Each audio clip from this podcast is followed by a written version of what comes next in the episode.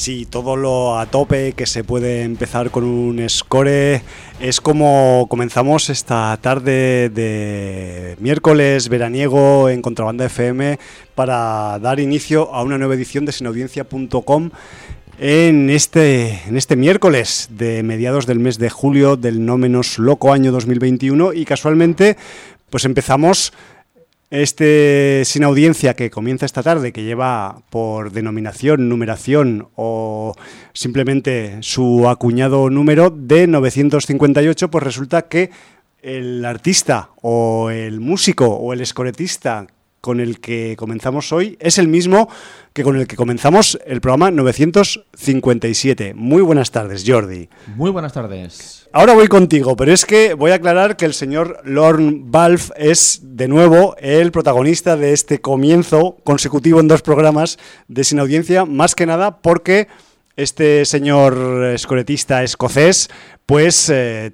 la semana pasada lo tuvimos por la guerra del mañana y esta semana lo tenemos porque ha firmado el score de uno de los estrenos de, los, de las últimas semanas más sonado, al menos sonado, no sabemos si bueno, malo o regular, como es el de Black Widow, la viuda negra del universo cinemático Marvel.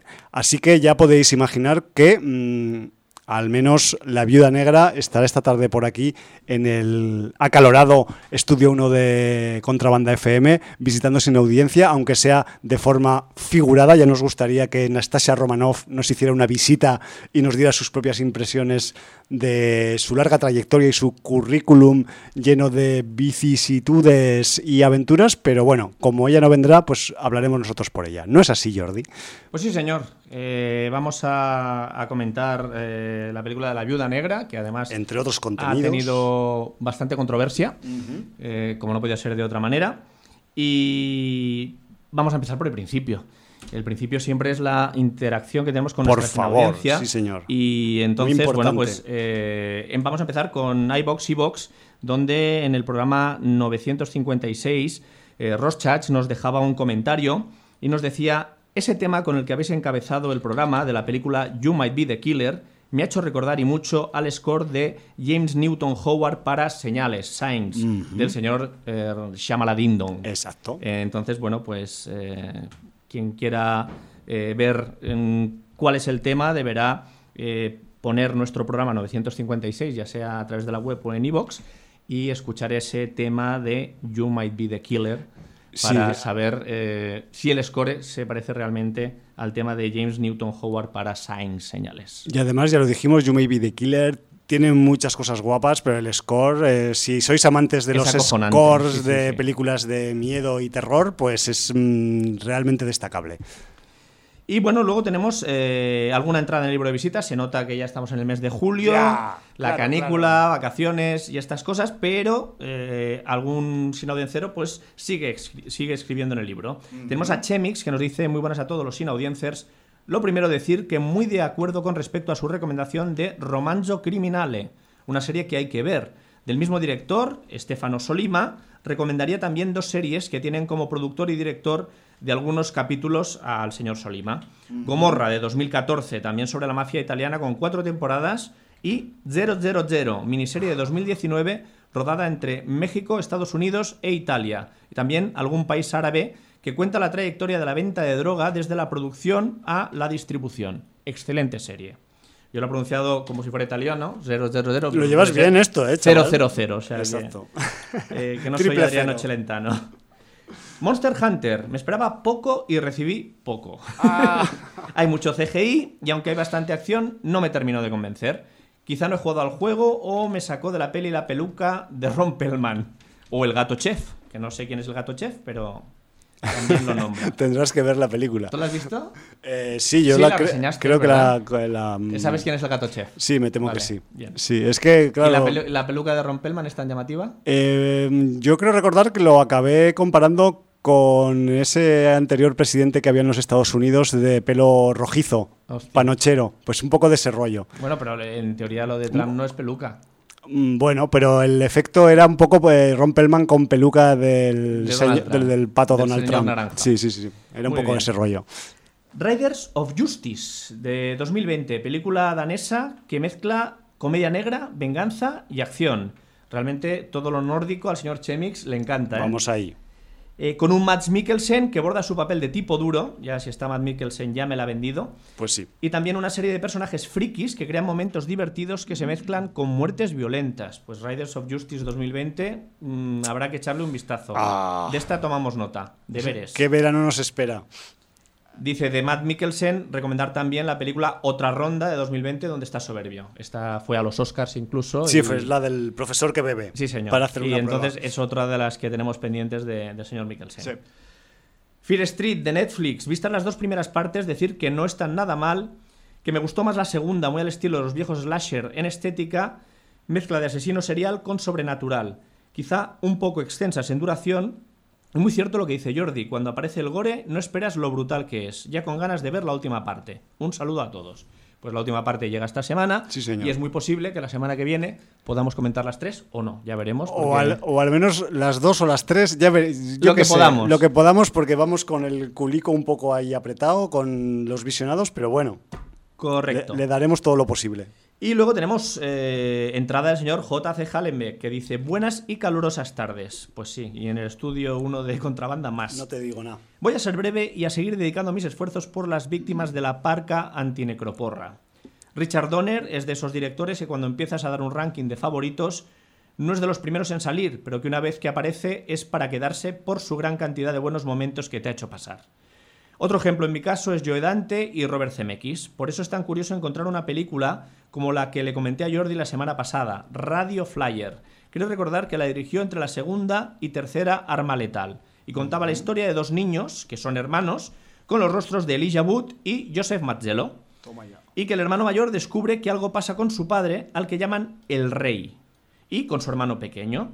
El tema del abuso está tratado con 0% de morbo y sobre todo destaca por la solución que tiene dicho hermano de escapar de la realidad y que le da un tono fantástico bastante curioso. La verdad es que la vi en su momento en VHS y no la he vuelto a repetir, con lo cual siempre queda la opción de haber olvidado cosas destacables. Pero tengo todavía un recuerdo bastante entrañable. Un día de estos espero recuperarla. Siguiendo con Richard Donner, recordar que en su gran homenaje a las series del oeste en su variante de partidas de, partidas de póker, que es Maverick, en la famosa partida final aparecía una enorme cantidad de actores secundarios que eran habituales en esas series. Uno de ellos era William Smith. Este imponente señor eh, se nos fue el pasado día 5. Estamos hablando de William Smith, el que creo que fue Falconetti, no, Sí. no, no confundir con Will Smith. ¿eh?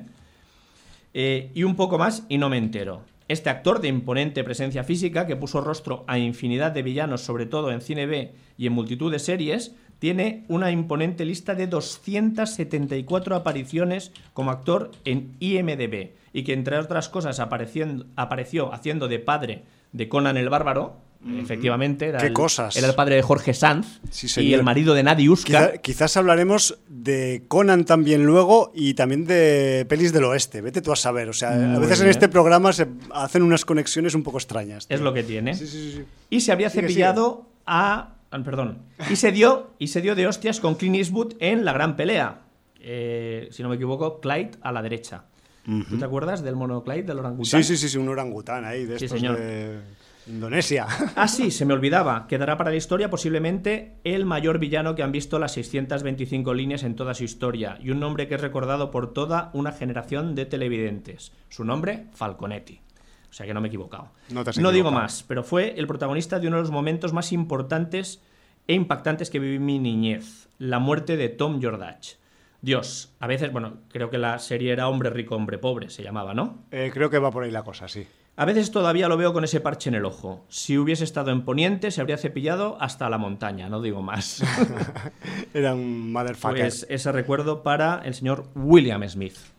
Sí, porque además eh, William Smith, eh, sí, es que es lo que dice Mr. Hallenbeck, o sea, es que tiene una mm, lista de mm, papeles de actor de reparto que, que, que no se la salta, vamos, ni, ni Sergei Bubka, que lo decimos a veces, ¿no? Aquí como, como mm, referente para alguien que tiene un montón de, de material y de hecho, ¿Te, te pues... das cuenta que, que los referentes que damos son viejunos? Eh, Sergei Bubka, yo es- claro, yo es que no sé, no ca- conozco- Campeón de salto de pértiga, impresionante, pero es como ah, decir un referente como Javier Sotomayor. Sí, ya, pero es que yo Como- ahora no como sé. Carl Lewis, yo no sé, no sé qué saltador de pértiga hay bueno ahora. Entonces, Claro, en 2021. claro. Bueno, porque entonces, son me nuestros ac- referentes. Me acuerdo de Sergei, porque era un fiera, además, el hijo Han puta. pasado. puta- Bueno, el cabrón, además, fue batiendo el récord centímetro a centímetro, tanto en indoor como en, en Es, pista es- descubierta. Es que el tío parecía que lo hacía posta. Lo hacía posta para Rollo- cobrar en los mítines. rollo, Claro me, lo me voy, me voy a esforzar solo un centímetro más. Claro, tú piensas que la Copa del Mundo de Atletismo, que además tiene la Golden Four, que son las cuatro pruebas más importantes, donde si alguien logra ganar las cuatro, se embolsa un dineral, eh, pues eh, además está premiado cada vez que se bate un récord del mundo. Ya. Por lo tanto, el tío sabía que a lo mejor podía saltar 10, 15 centímetros por encima de su propio récord, pero le interesaba batirlo centímetro a centímetro porque cobraba por cada vez que batía el récord en un certamen. Sí, señor. O sea, el tío era un fiera. Increíble. Bueno, en cualquier caso, eh, yo, o sea, no he traído nada preparado del señor William Smith, más allá de eh, comentar y refrendar todo lo que ha dicho eh, JC Hallenbeck, pero sí que quizás debería simplemente eh, nombrar que este señor, pues también estuvo en películas tan videocluberas como Amanecer Rojo, Maniac Cop o Terror in Beverly Hills. Me refiero que mm, tiene mucha mucho registro, eh, ha alcanzado muchas eh, producciones tanto de televisión como de mm, cine, pero sobre todo de cine de cine de este que era pues eso, más bien serie B y barato, lo cual pues nos, nos pilla más de lleno si cabe. Muy de cerca. Sí, señor.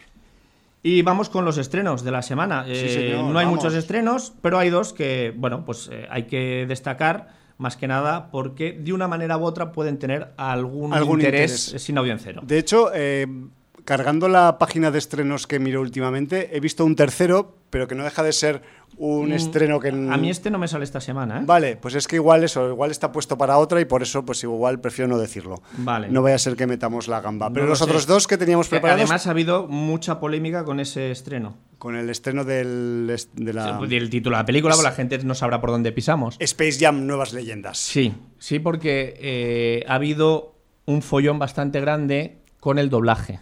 Oh, El- creo que es Warner la película, ahora estoy hablando de memoria. no te lo podría decir ahora mismo. El, bueno, lo que tenemos es. eh, bueno, es, es Looney Tunes, entiendo que es Warner. Warner Entonces, eh, la Space Jam original Sí. se hizo con Michael Jordan. Ajá, En este caso, el protagonista invitado de la NBA es el señor LeBron James. ahí está. Y uno de los personajes es Lola Bunny, que es eh, bueno, pues una Bugs Bunny femenina. Una coneja. Una coneja.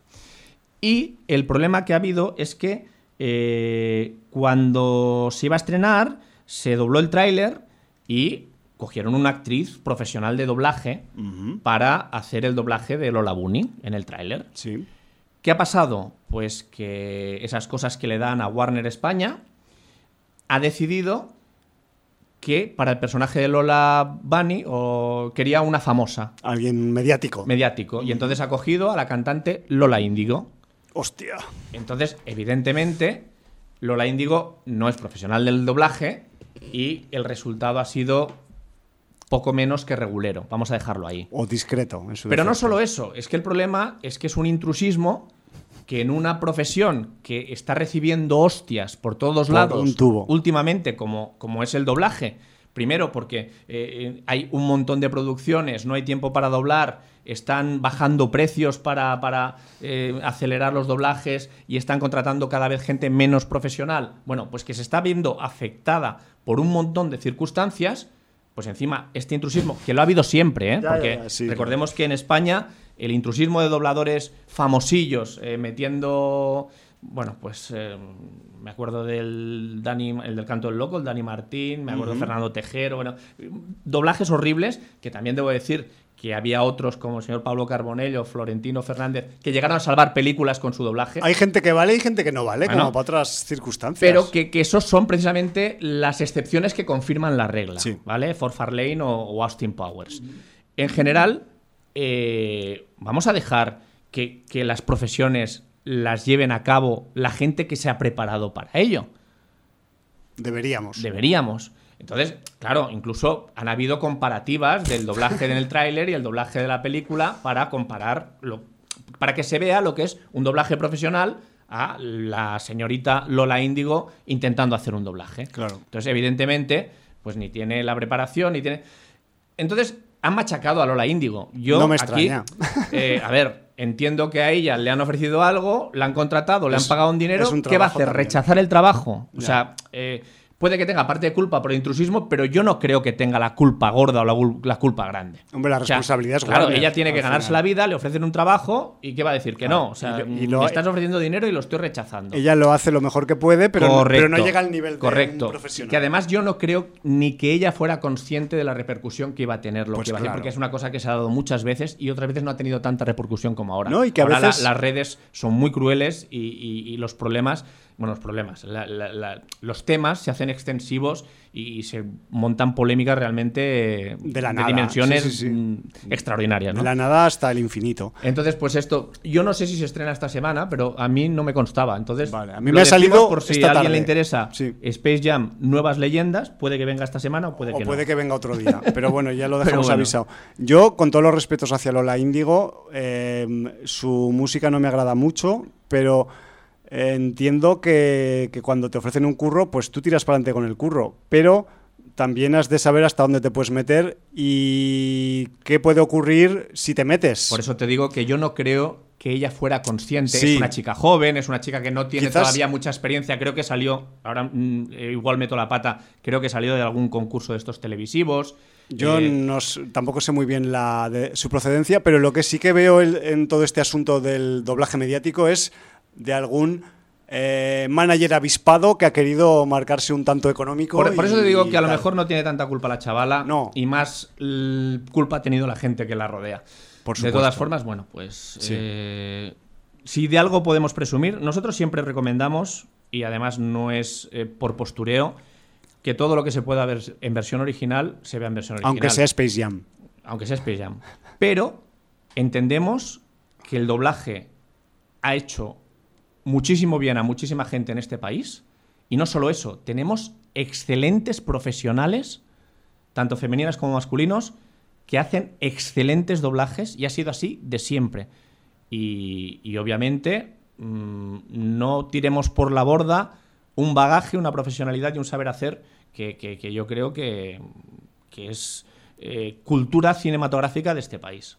Claro, y, es si- una humilde opinión. y aparte, si el sector está estresado porque hay mucho trabajo, pues que se Mucho for- trabajo, pero, se pero demasiado mal pagado y Ya. demasiado acelerado. Esa es lo la cual cuestión. tampoco le gusta a los profesionales. No, pero la cuestión es que mm, pues se debería mm, hacer un parón en este sector y decir, bueno, ¿cuántos eh, dobladores, dobladoras necesitamos al año? ¿3.000, 5.000? Tenemos 1.500. Vamos a formar a ese resto y repartimos aquí un poco ecu- ecuánimemente, ¿no? Sí, pero te come el mercado. Es, es un Ya, poco- ya, se podría equiparar a lo que pasa con la paquetería. Sí, sí, Ahora, con otra- las compras. Otra para- que tal. Claro, sí. con las compras por internet, realmente todas las empresas de mensajería están desbordadas de trabajo. A tope. ¿Pero a qué precio? A mm, cobrar los Claro, a cobrar miseria. nada prácticamente por viaje y por entrega. Fucking miseria, Porque tío. además están en manos de, de- de los grandes distribuidores, eh, llámese Amazon, AliExpress, lo que sea, y, y- y evidentemente, pues les pagan eh, bueno, a destajo. Sí, sí, sí, así es. Y bueno, ya no digamos los riders. o No, sea, o les pagan solo por producto entregado, que si no lo entregan no cobran. O sea, me refiero que es que hay, si te metes un poco dentro del sector, bueno, ya- ya no quiero- empiezas sí, a ver eh, mierdas y mierdas y bueno, puede En que fin, la mierda te tampoco nos vamos a convertir en un eh, programa para impartir justicia social, porque no, no Pues- es a lo que nos porque, dedicamos. Porque tendríamos un programa de uh, 48 horas diarias. Pero sí que es verdad que dobladores, riders, repartidores, eh, estamos con vosotros y, lo que no se puede permitir es retroceder en los derechos de los trabajadores eh, pues décadas. Porque ah, los derechos de los trabajadores cuestan mucho de conseguir y muy poco en perderlos. Y entonces, eh, en esto, Así la sociedad hemos de ser muy conscientes porque la mayoría de la sociedad somos trabajadores. Que nadie os engañe. No sois burguesía, no sois eh, mm, Clase media. clase media alta. Esto, esto es una falacia que, que se ha inventado el sistema. pues Sí, para suavizar un para poco los suavizar términos, eh, sí. que, que somos explotados y esclavizados de otra manera. Claro. Pero bueno. A otro precio y con otras, otro, a cambio de otras cosas, pero ahí currando todos los Y putos días, solamente, y solamente cualquiera. porque tenemos que alimentar la rueda económica gastándonos nuestro salario en lo que ellos nos ofrecen, en los Ya. productos que nos ofrece el capitalismo. O sea que cuidado. Bueno, Pero bueno, esto pues, sería otro si- análisis. Si empezamos a profundizar, acabamos en Australia, Jordi. Estábamos en los estrenos, En los estrenos. en los posibles estrenos. Este era uno posible que quizás no venga Jam. esta semana. Puede que venga, puede que no venga. Exacto. Además, como no hemos visto eh, publicidad por la calle, quizás no venga. No porque, sé. porque es el típico eh, estreno en el que invierten en publicidad Sí, sí, analógica, sí, me refiero, en el mundo real. El trailer lo han puesto hasta la extenuación. Bueno, pues eso. Pero vamos, hay otros títulos que sí que se estrenan seguro. Seguro, seguro, 100%. Tenemos una más de la saga de la purga. Vamos con la purga, que eh, no estamos hablando de una pulga en andaluz, sino de una purga, de una... Una de- purga. sí, de Mi una, arma, de una- una purga y me ha picado. Mira lo que llevo yo aquí. Esto, ha sido- esto sí que es de una purga. Joder. De una purga que tenía en casa yo. Una una purga mosquito. Pero bueno, estamos hablando no, de una limpieza, de una, de una depuración cuando hablamos Sí, de una purga. 24 horas para, para depurar la sociedad. Eh, los extremos al que nos llevará el capital algún día. En fin. Estos son unos profetas, ¿eh? los de Sí, la señor. El señor, eh, no me acuerdo ahora del guionista, que es, que es muy famoso, se ha hecho famoso, el James de Mónaco, porque tiene un apellido que recuerda a un anuncio de A unos teletienda. colchones. a un anuncio de teletienda de colchones. Y bueno, pero joder, pues que, que se ha hecho popular con, con la saga, con la tontería. Yo no sabría decirte, ya es la quinta parte. Yo sé, ¿puede yo ser? sé. Yo sé porque me lo he mirado, ¿eh? Ah, vale. Y de hecho, pues es la, la purga infinita, eh, que, que es... Es que estás pensando en el bicho, ¿eh? Estoy pensando en el puto bicho andaluz ahí y, y me... y Maldita me- purga que me está y- picando y por me todos da la risa, me da la risa, es lo que tenemos en este país. Pero bueno, es la quinta entrega y supuestamente, según indica la publicidad de, de esta entrega, dicen que es la última, que me refiero que van a cerrar y además... Bueno, yo creo que la cuarta fue la precuela y también iba a ser la última. O sea, esto. Eh, sí, a ver, que esto no se puede asegurar, pero sí que es verdad que también eh, mientras han ocurrido las otras cuatro purgas anteriores, entre medio, cosa que no hemos visionado, ha habido una serie de televisión de dos temporadas con 20 capítulos. Me refiero, y ha sido ya cancelada. Entonces Sí, entiendo. no, eh, es una serie que algún sinovencero la llegó a ver y no la recomendó especialmente. ¿eh? Ya, yo igual algún día me meto alguna para ver cómo va eso, porque claro, las, si te digo la verdad, yo me quedé en la segunda, en la, en la segunda que aparecía Frank Grillo y ahí me quedé. Y Yo, yo las dos primeras las he visto seguro. Sí. La precuela la he visto también, que es la que. Entonces has visto más que La yo. del barrio, eh, que va mucho con eh, ambiente nigger, barrio, rap, hip hop y bandas. Joder, pues entonces la tengo o sea que ya, ya- creo que la comenté aquí en, en Sin Audiencia y te lo, te lo dije que solo por eso, aunque Bueno. la película no sea gran cosa, pues merecía la pena. Yo- y la tercera ahora no me acuerdo. Yo oficialmente, mira, ahora de hecho las vamos, las vamos a repasar en un momento porque esto es simplemente, pues hay que, hay que mirar la página oficial del, de Wikipedia de esta franquicia y ya está. Tenemos la purga original, que es la de 2013, tenemos la purga de, Pur- de Purge Anarchy, que es la segunda, la de 2014, Esta es la de Frank Grillo. Exacto. Luego salimos a The Purge Election Year, que es del año 2016, y después saltamos a la cuarta, que es la precuela, que se supone que es The First Purge, y después pues viene la, la purga infinita, la purga, The Forever Purge, que es el título original de esta quinta eh, parte. A mí me consta, porque lo he buscado con texto en el blog de Sin Audiencia, que tenemos las dos primeras eh, comentadas, la purga original en el Sin Audiencia 543 y la purga anarquista en el Sin Audiencia 593, casualmente con 50 programas de diferencia, que es lo que hace un año aproximadamente, ¿no? Pues igual la precuela no la llegué ni a comentar. O igual la viste y, Sí, se, la vi, y se se quedó, quedó en, en el, limbo en un película. tintero, en Sí, un sí. comentario de pasillo de antes de entrar al estudio, o vete tú a saber. Pero bueno, ahora que llega la quinta, yo ya veo a ver si este verano, no te voy a decir que inmediatamente, pero sí que tengo ganas un poco de, de darles un poco de caña, porque a veces no es por desidia o porque no quiera, sino porque se me olvida y porque las novedades acumulan a lo anterior encima y, Y lo tapan muchas lo veces, tapan y, así, claro. y, bueno, pues eso, mm, pues de, de cuatro purgas que hay hasta esta nueva quinta, he visto solo dos y las otras dos pues las tengo por ahí colgandico, pero bueno, ya iremos viendo. Muy bien, y la otra película que queremos destacar que viene Sí. este, este viernes, día 16 de julio, es un eh, musical documental Sí. americano eh, que se llama Summer of Soul. Sí, señor. Eh, bueno, pues eh, veo por ahí que está Chris Rock haciendo del mismo. Quizás es el, El dire- es el presentador, de alguna manera, del documental o vete tú a saber.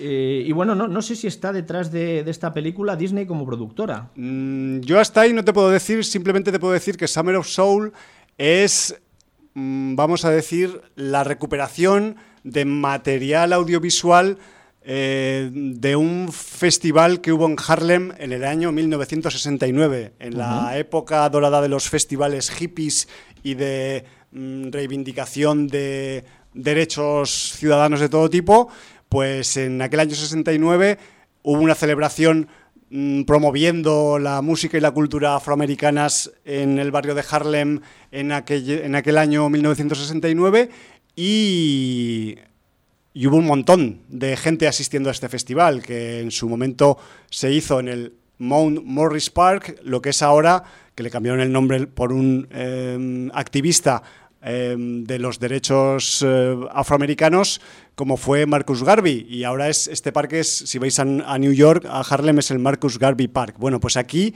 eh, se- hubo un montón de grabaciones que todavía no habían salido a la luz y en casi contemporáneamente con Woodstock, pues eh, este festival también pues, tuvo una gran repercusión.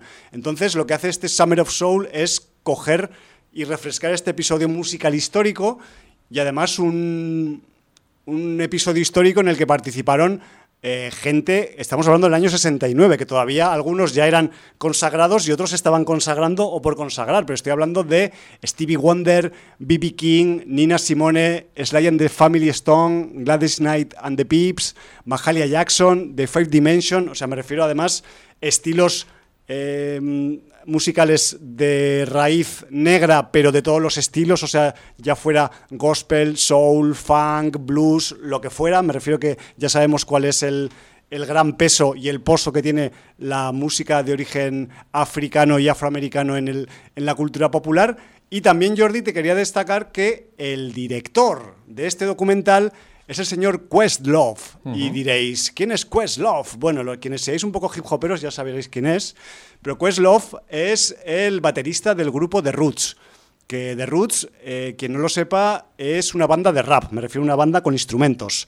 Es, un- es una banda de rap que es de Filadelfia, que empezaron a, a finales de los 80 y que además quizás quienes estéis familiarizadas y familiarizados con los late shows de la televisión norteamericana, desde el año 2009, The Roots, el grupo del director de este documental, son la banda del show del Jimmy Fallon. Me refiero que Jimmy Fallon ha ido cambiando de show desde hace más de 10 años por el camino con varios nombres, pues esa backing band que hay residiendo en el programa, que toca las cortinillas, que toca alguna versión, que no sé qué, pues son The Fucking The Roots.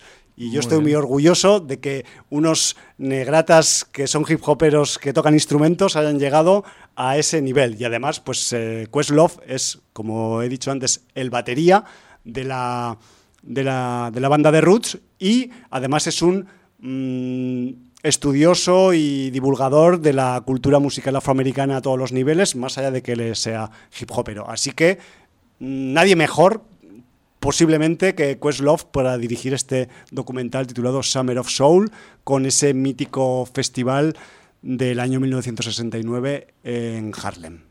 Así que mm, movidillas musicales también. Muy bien, decir, lo, antes me salía en la ficha de una página que no la diré para dejar, no dejar mal al becario, que ha debido hacer Ya. un corte y pega de la ficha, me salía productora Disney, no, porque además es una película independiente, eh, ha estado en Bueno. Sundance, donde ha ganado dos premios este 2021, y la productora es Concordia Studio con Vulcan Productions y más Distraction Media, entre otros. O sea que nada de Disney. Igual hicieron el corte y pega de, de la ficha de, De Viuda la- Negra. sí, de Viuda Negra Y les ha quedado otra. ahí el Disney.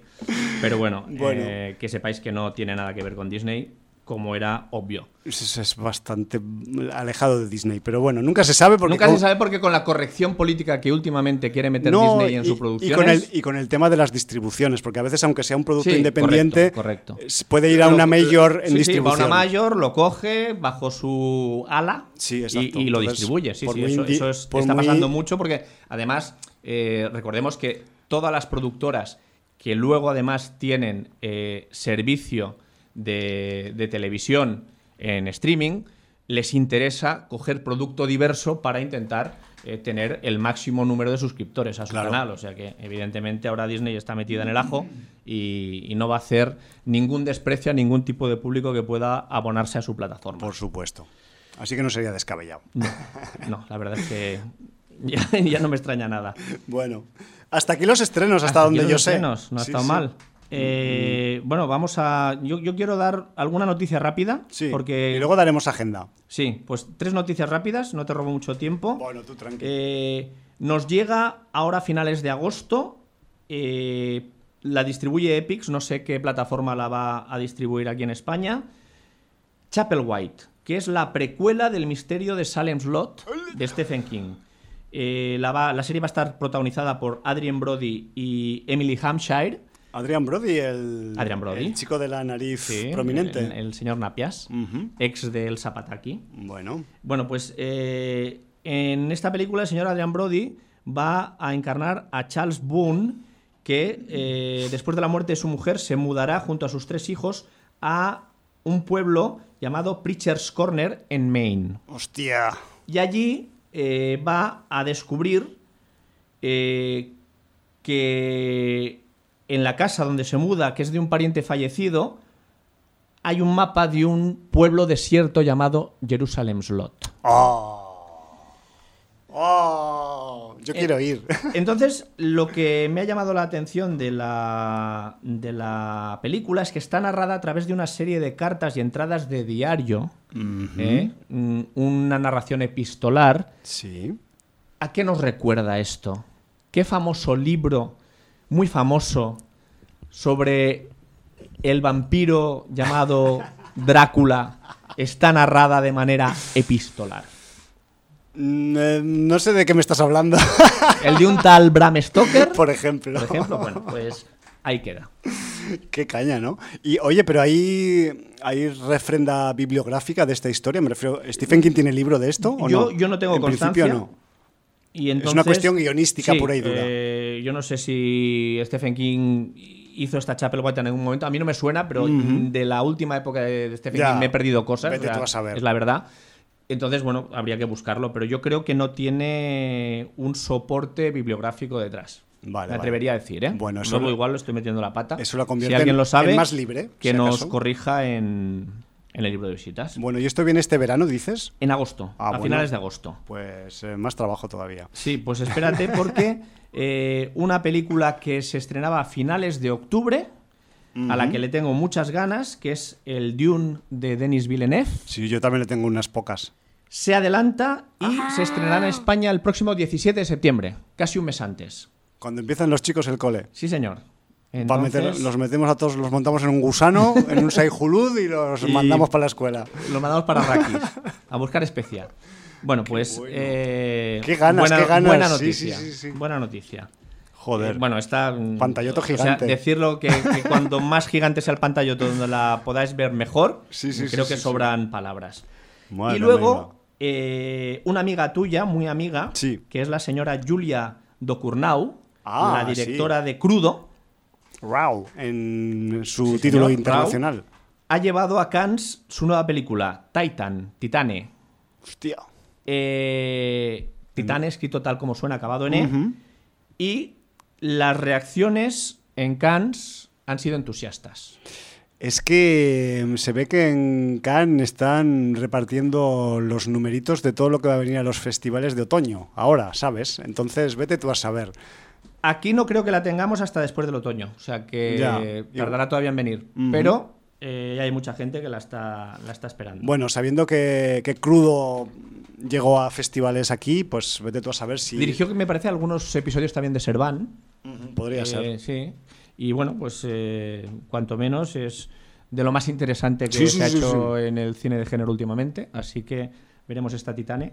Eh, ¿qué nos trae? Titanic Qué- no Titan Lux. Qué grande, qué grande, muy bien. Ya está, Esas- estos han sido los tres breves que Pues, quería. pues yo tenía un breve y de hecho, pues luego ya diré la agenda, ¿no? Vamos a, ya que estamos breveando. Pues breveemos. Y es que, bueno, pues eh, como ya os podéis imaginar, eh, pues estamos suscritos a muchas listas de correo, a muchas eh, listas de news, de cosas de cine, de, de estrenos, de, de- de todas las cosas habidas y por haber en el mundo mundial respecto al cine y el cine de género en particular.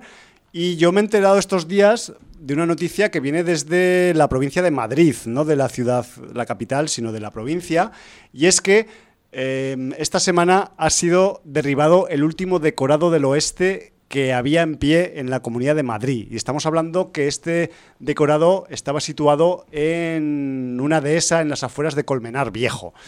Quien no esté familiarizado con, con esta zona natural de Madrid, yo estoy familiarizado simplemente porque he leído sobre ella, no es que haya estado allí, y porque he visto muchas películas que después ha averiguado que se han rodado allí, que eso también es un dato muy importante, y eh, la cuestión es que este, este edificio de que, formaba parte pues, de- del decorado de una película que se rodó allí en 2016, muy reciente, que era una parada de postas de diligencias, eh, casualmente, pues eh, pertenecía a la película Parada en el Infierno, que es una película española rodada en inglés, un western, que dirigió Víctor Matellano y que en su periplo internacional se llamó Stop Over in Hell. Diréis, es muy reciente para mm, hacer arqueología con esto, pero es que realmente en la dehesa de Navalvillar, que es el espacio natural de Colmenar Viejo, donde estaba erigida este, esta, esta, Parada de constru- postas, esta- esta sí. construcción, este, este decorado del oeste, pues resulta que es eh, el lugar, es una zona así, pues eso, de, de media montaña de la Sierra de Madrid, con, con, pues eso, con algunos eh, praderas de montaña y tal. Como una meseta boscosa, Sí, exacto, una ¿no? pequeña colina en la que, pues por ejemplo, eh, se han rodado escenas mitológicas, no ya míticas, mitológicas, de películas como El Espartaco de Stanley Kubrick o el- escenas Estoy de, visualizando la escena. de batalla. Sí, sí, sí, yo también me acuerdo con los, con los rastrojos con los rastrojos y los, y los troncos bajando Sí, la señor. abajo. Y también, por ejemplo, pues la última aventura del general Custer, que es una película dirigida en su momento por Robert Siodmak y que tenía a Robert Shaw como general Custer, pero a mí mm, esta noticia me ha venido un poco pues de mano de la mm, asociación, porque hay una entidad que intenta guardar la memoria cinematográfica de Colmenar Viejo, que es Colmenar Viejo Tierra de Cine, y que ellos pues un- han estado intentando como asociación que el ayuntamiento, porque esto ha venido de, de manos del ayuntamiento de la localidad, pues que no se derribara este decorado, ya que no se conservan en la localidad apenas decorados de los montones de películas que se han rodado en esta localidad madrileña. O sea, si os metís en www.colmenarviejotierradecine.es y miréis la sección de títulos desde los años 50 hasta la actualidad que se han rodado en algún punto del municipio de Colmenar Viejo, se os van a caer algunas partes del cuerpo al suelo. Me refiero que en esas colinas y en aquellas de esas y por ahí, pues han pasado eh, Sergios Leones, han pasado em, productos patrios, han pasado eh, incluso el, el Django original de Franco Nero del Mr. Corbucci, pasó por allí también, por decir una que me acuerde ahora, pero luego también, que lo comentábamos antes, algunas escenas de Conan, del Conan el Bárbaro original con el Jorge Sanz de niño, pues Sí. también pasaron por allí por Colmenar Viejo. Me refiero que han pasado eh, centenares de títulos, o sea, ves la lista de los años 60 y se te cae una parte del cuerpo más aún, porque es, la época, la década en la que más registros de, de rodajes hubo en esta zona natural de, de Colmenar Viejo, pero que luego también no solo se ha eh, usado para películas que han ido en formato western o histórico, me refiero que como tiene, es una zona que también tiene bosques y zonas rocosas y tal, pues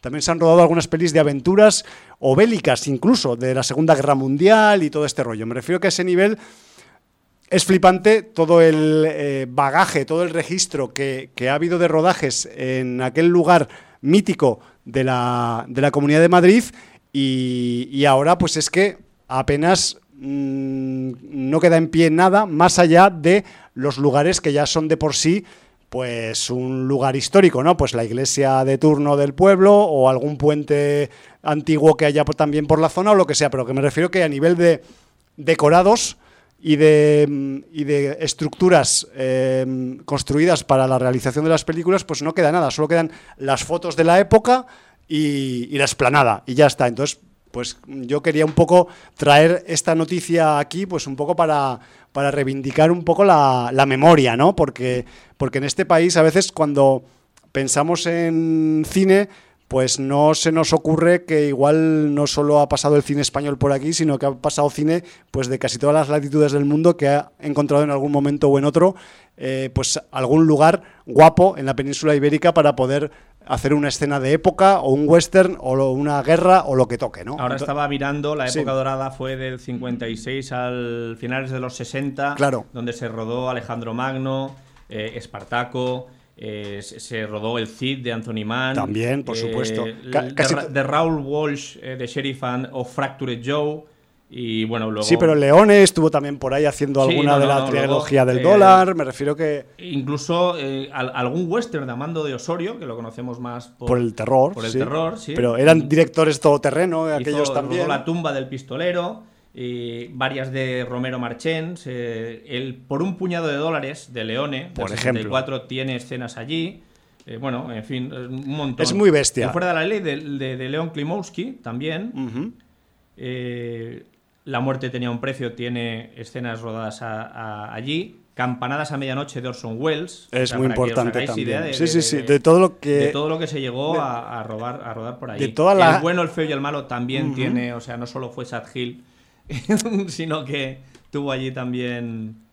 unas cuantas más. Y, os, y os podéis aburrir mirando la lista. Entonces, Sí, sí. a mí pues me ha chocado un poco la noticia por el hecho de que pues yo siempre he recordado y, recuerdo también de cuando visitamos la exposición de Kubrick en el CCCB, pues que había un eh, pequeño corte documental sobre la parte que se rodó en Colmenar Viejo, yo lo recuerdo, y que Sí, salía sí, gente hablando que había participado en el rodaje y tal, y, y como que me- se me abrió ahí una parte de, de recuerdo, ¿no? Al, al leer la noticia y dije, joder, pues es que es el mismo sitio donde, donde ha ocurrido esto, ¿no? Entonces, hay una película muy mítica que vi en programa doble. sí, eh, no me acuerdo en qué sala, en el Texas, igual alguna de estas, que era un programa doble del oeste y una película era La última ametralladora del oeste sí. y la otra Yo era tengo el libro. y la otra era Winchester 1 entre 1000 de Primo Zeglio del año 68 y es otra de las películas que tuvo ¿Qué parte del pasó por ahí? Colmenar viejo. Como encuentre ahora la primera ametralladora del oeste me cago ya. Pero No, que creo que esta ya no, no pasó por allí, o a mí no me suena de que, de que ocurriera, pero bueno, me podría equivocar también. Bueno, pues Santana, bueno, en fin. No, no, o sea, si te pones a repasar la lista, se te acaba el programa. O sea, así te lo digo. Así que si estáis interesados, interesadas en, en el bagaje, en el registro cinematográfico que ha tenido la localidad madrileña de Colmenar Viejo, pues visitar Colmenar Y ahí, pues, que es la, la web oficial de esta asociación, pues tenéis cumplido eh, el registro de todo el material que, que- que ha pasado por allí, que, que no es poco y que además pues forma parte también de la historia del cine de este país, aunque otros no lo quieran reconocer. Y, y ya sé que me hago muy pesado, pero No, no, no, hay, tú hay dale. una última que quiero... Es, que, es que está lleno, yo Sí, lo he mirado antes y me hay- moría. Hay, mucha comedia de los años 80 que se Sí, rodó por allí. también, también. Alguna gran película también como La vaquilla de Luis García Berlanga. Por ejemplo, Pero hay una película que quiero destacar del año 1982 de Ferdinando Baldi, a nadie le sonará el nombre, pero que fue El tesoro de las cuatro coronas, protagoniza película de acción tipo Indiana Jones, Ajá. protagonizada por Ana Obregón, que eh, fue famosa por ser la primera película española de acción que estaba rodada para 3D, para No ver con jodas. gafas de aquellas. Pero yo no me acuerdo de esta, de un- tío. yo la fui a ver de estreno en el Palacio de Cinema, en la Vía Layetana de, Barcelona. Y donde proliferaban las, las películas en 3D. Sí, Allí sí, vi sí, una sí. Viernes 13 en 3D también. Sí, que había una que era Sí. con la gafa Y- verde y azul. sí, Y esta película la recuerdo porque era muy mala. Pero bueno, eh, vista con cariño, tuvo bastante éxito para ser lo que era. Y ya digo, era un, un Indiana Jones apócrifo, absolutamente. Y... ¿Ya, ya había salido el original? Por eso. Siempre, sí, ¿no? evidentemente. Aquí, Bueno, aquí todo es eh, copia. era una Eh, explotación, entonces. Sí, claro. Y, y bueno, pues la película pues era 3D de, de- de gafas de cartón con un ojo azul y otro ojo rojo. O sea, no, no era el 3D de Avatar, ¿eh? No os imaginéis. No, no, no, era el- el- gafas pola- polarizadas y Era el dignas. 3D cromático, Sí, que lo llamo yo. Como hicieron unos minutos también de una de las películas de la saga Pesadilla en el Sí, Street, de Freddy Krueger que también. tenía los 15 minutos finales, que salía Freddy en pantalla y ahora os tenéis que poner las gafas o algo así. Rompiendo la pantalla. Rompiendo la cuarta pared, como hacían también pues los Gremlins o etcétera, etcétera. Sí, sí, sí. Pues bueno, esta era la pequeña noticia, una nota que quería comentar, un poco pues para aprovechar también y, y darle un poco al registro histórico del, del cine, no solo español que, que se ha hecho en España.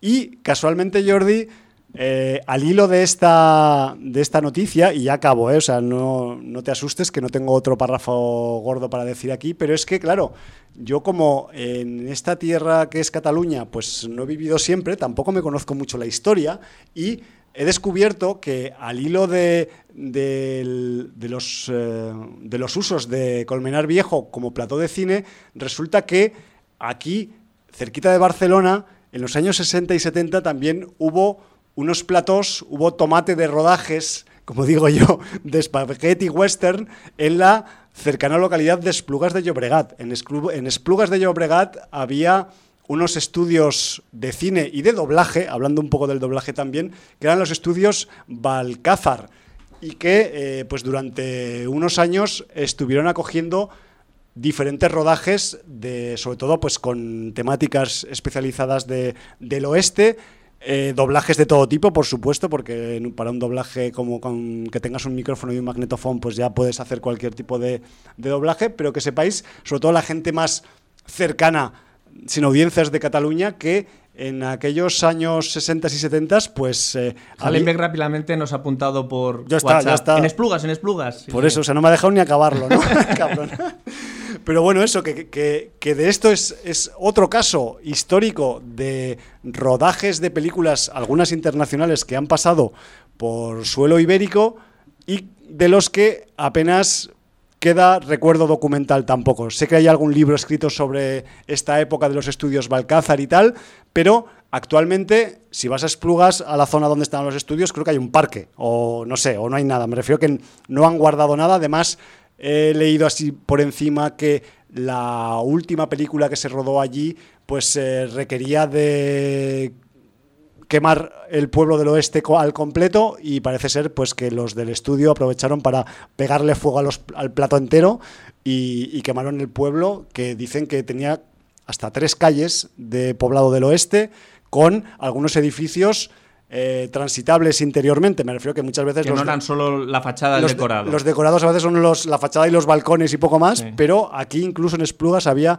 pues eh, edificios que eran para rodajes en interior y todo el rollo. Me refiero que igual no es tan un caso tan espectacular como el de Colmenar Viejo, pero si queréis indagar, en la red también hay algo de material y yo he encontrado alguna cosita en la página del Ayuntamiento de Esplugas, que es Esplugues, escrito en catalán, .cat y ahí pues en el buscador de Esplugues si ponéis estudios Balcázar o western o spaghetti western pues igual os salen algunas cositas de por ahí. Me refiero que mm, complementando a los madriles pongo una de por aquí cerca también que también fue otro sitio en el que se rodaron sobre todo pues algunos spaghetti westerns cuando el spaghetti estaba fuerte y lo petaba todo.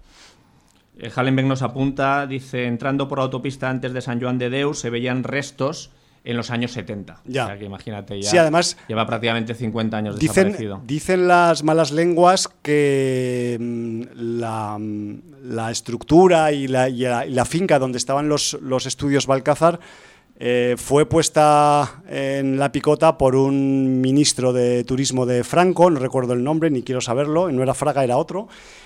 Y un día pasando por allí en un viaje al aeropuerto, eh, vio aquello de los decorados del oeste y tal y dijo, esto no da buena imagen a la ciudad, parece que somos unos atrasados.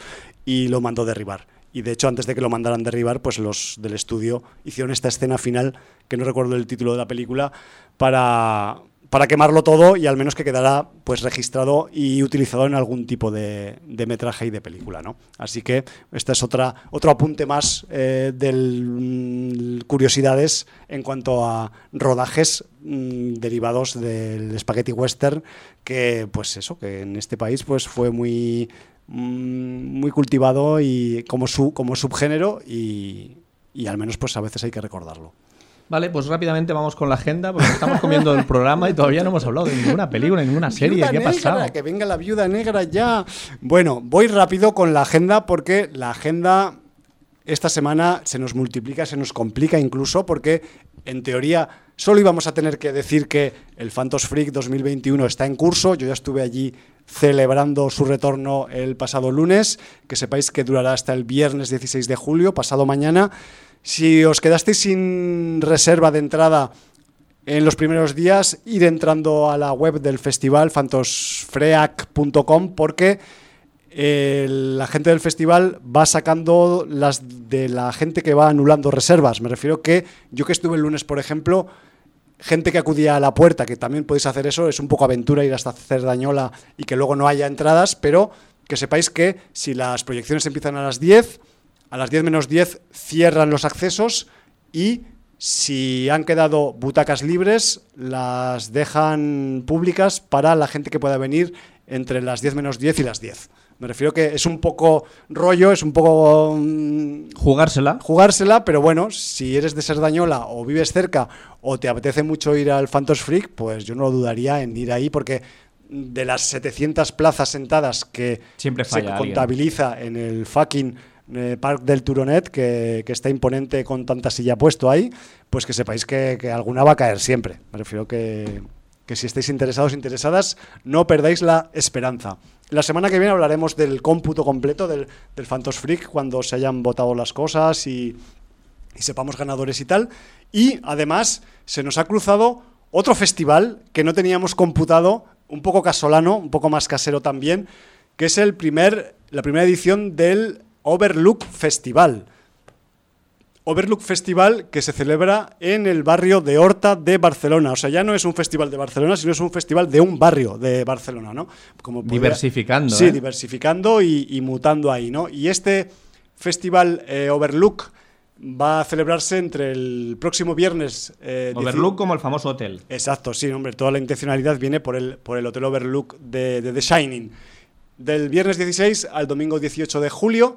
Eso sí, no confundáis el Overlook Festival de Barcelona con otro festival con el mismo nombre que se celebra en Nueva Orleans en octubre, pero bueno, ya sabéis que es lo que tiene una peli famosa, que mucha gente se puede fijar en ella para eh, conseguir un nombre para un festival. ¿Qué le vamos a hacer? Pero os quería decir también que dentro de la programación del Overlook eh, festival que, por cierto, se va a celebrar en un lugar del barrio de Horta que se llama Els Lluïsos d'Horta. Em, yo no sé qué es esto de los Lluïsos porque soy un no good aquí en Cataluña, pero es como una entidad eh, social de, de, corte cristiano, creo recordar, que pues con el paso del tiempo se acabó convirtiendo pues como una entidad vecinal y asociativa que que trabaja en el barrio, ¿no? Y la cuestión es que el, el d'Horta, pues lo que tienen es un teatro en el que se pueden hacer proyecciones. Entonces, pues... En la calle Feliu y Cudina. Exacto. Entonces, los promotores del, del festival, que entre otros están Wilson Films y Chaparra Entertainment, que quizás la gente local de Varna os puede sonar como algunos activistas del cine de género aquí también en, Barcelona, pues que sepáis que son estos los que están detrás de esta primera edición de este festival de lo digo en catalán, ¿eh? eh primer festival de cinema fantàstic, còmics i joguines dels anys dels anys 70 y 80. Me refiero que todo ese es el título del Overlook Festival, yo prefiero decir Overlook y ya está.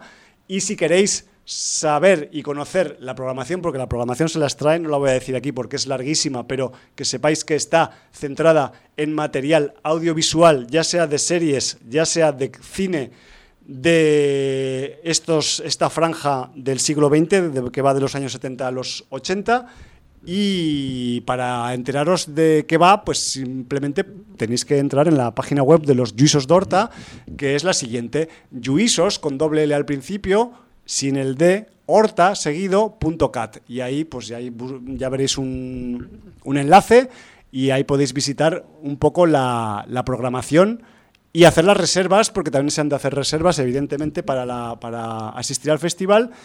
Pero por deciros algunas cosas que se van a proyectar allí, pues se va a proyectar, por ejemplo, la muerte de Hulk. Que diréis, ¿y eso de dónde sale? Pues es como una derivación de un capítulo de la serie Hulk, la que veíamos con el señor Ferriño en la televisión.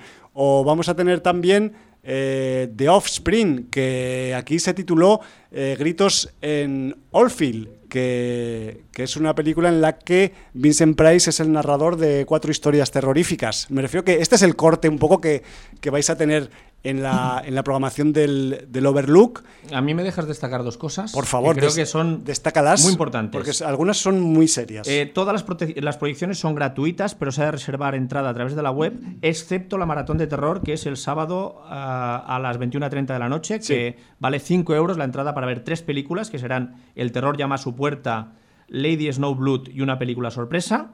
Hostia, es que las dos que se saben ya son pro, o sea, sí, son top. Pero eh, de, las, eh, de los pases gratuitos, yo voy a recomendaros dos, Venga. especialmente. El sábado a las cuatro y media proyectan la película Soulman, que es el largometraje de nuestro amigo Chema Ponce, eh, sin audiencia de inicio, eh, ahora afincado en Madrid, y mmm, película absolutamente recomendada. Eh, película que ha logrado que alguna cadena le programe en el extranjero, ninguna plataforma se la ha programado aquí, le, le ha cogido los derechos aquí en España, mm, nadie es profeta en su tierra, la tiene editada también en DVD y eh, tenéis el largo para verlo de manera gratuita el sábado a las 16.30 en los Juisus de Gracia. Yo Ay, de Torta, perdona. Yo quería apuntar que es Showman 2019. Sí, o sea, yo, yo vi la película original, primero empezó, eh, nació como mediometraje sí. y, y entonces eh, luego regrabó muchas cosas, o sea, es una versión, quien se acuerde de, de, de la Solman antigua de, de, los años finales de los 90 los 2000, uh -huh. no tiene nada que ver, es una reversión que ha hecho, eh, depurando y mejorando cosas, largometraje, y, y bueno, pues eh, sábado, día 17, a las 4 y media, en los Jusus d'Horta, calle Feliu y Cudina 7, creo, si no me equivoco. Sí. Y luego, el domingo, día 18, tenéis otra película gratuita. Es un largometraje que aquí hemos hablado en esa audiencia varias veces porque lo emitieron en un programa de La Clave, del señor Balbín, uh -huh. y mm, a todos los, eh, por aquella época, eh, prepúberes adictos al género, nos llamó mucho la atención. La película se llama, en castellano, Silbido de Muerte. Sí, señor. Es del año 1973 eh, una película de transformaciones, a, de, vamos a decir, siguiendo la estela de la mosca, uh -huh. eh, la mosca original, no, no, la que hizo después el señor Cronenberg, que sería bastante después, y que es bastante interesante. No sé lo desactualizada que estará viendo la hora, porque claro, yo la vi en su día y, y como preadolescente pues me impresionó. Pero eh, bueno, pues es una buena ocasión de recuperarla. El domingo 18 a las 15.45 también entrada gratuita, siempre que se reserve a través de la web eh, de los eh, Yusus Dorta, que es yususorta con h intercalada punto cat y ahí ya veréis el, festival Overlook y, que se puede reservar para ir a ver todos los acontecimientos que hay, porque también hay conciertos de los motor zombies, hay, hay, un montón de actividades sí, hay... y la única de pago, muy barato, 5 euros, es la maratón de tres películas también hay, del sábado. Hay feria de cómics y yoguinas varias, juguetes varios de las épocas estas de las que hablamos. Y joder, que es que si estáis por aquí por Varna Capital, pues es que es un, una oportunidad increíble. A nivel de metro, creo que la misma parada de metro Horta es la que está más cerca de la sede de los Juisos de Horta, así que es súper fácil llegar también en un barrio en el que pues hay una gran afición al cine de género y de hecho debo agradecer públicamente aquí desde Sin Audiencia que mirar que esto iba a ocurrir esta misma semana. Yo al menos no tenía noticias de este festival, pero nuestro querido Fernando Gluck, que coincidimos con él en el primer día de Phantos Freak, me dijo, oye, pero este fin de semana hay una movida en mi barrio, que él es de Horta. Y, y digo, ¿cómo? No puede ser, o sea, otro más, no, no lo tenía contabilizado, esto ya es el acabose, ¿no? Pues bueno, pues más, más material, más proyecciones, además del calado del que os acabamos de comentar. Si os metís ya en la parte de proyecciones relacionadas con la televisión, vais a flipar también. No vamos a entrar aquí porque de series antiguas que nos, nos, pega, nos pegamos aquí todo el programa hablando de lo que sería me, este parece festival. Un plan para la gente de Barcelona, un plan buenísimo para este, este fin de semana. Y tenemos de apuntadora Hallenbeck que me dice rápidamente Silbido de muerte con Starbuck de Galáctica, el señor Dirk Benedict, tiene toda la razón. Peliculón. Dice también Fénix eh, en el equipo A, el señor Dirk Ahí está el mismo, Dirk Benedict. Bueno, eh, tenemos una notita más de agenda. Esta tiene que ver con una exposición, que si no se nos olvidaba también, ¿no, Jordi? Sí. Eh, tenemos una exposición muy interesante que empezó, si no me equivoco, el día 10 y, que dura... Hasta el domingo, creo No, hasta el sábado. Hasta, el sábado, 17, que es una exposición de la obra de H.R. Giger, el creador de Alien, eh, en el festival Kronos Art, en el Centro d'Art Santa Mónica, que está en la Rambla número 7. A un tiro de piedra de aquí. A un tiro de piedra de aquí de la Plaza Real. Eh, para que no se ubique, es bajando la Rambla prácticamente hasta Colón, 100 metros antes de Colón, a la derecha hay un edificio que es el Centro d'Art Santa Mónica. Sí, veréis un cartel ahí que lo delata. Y, entonces ahí pues tenéis eh, esta exposición sobre el señor Giger, que solo está hasta el sábado 17. Exposición también gratuita.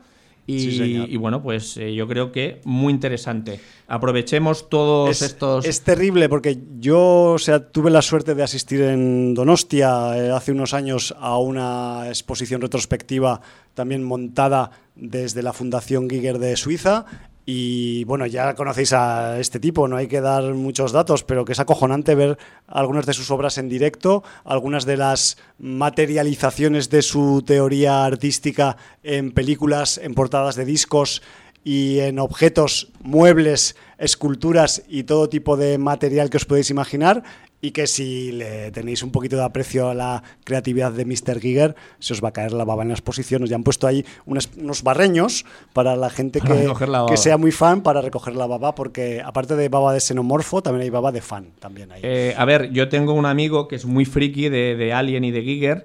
Y, ya la he ido a ver. La, va a ir a ver también el día 17 porque el sábado es cuando hay las mesas redondas.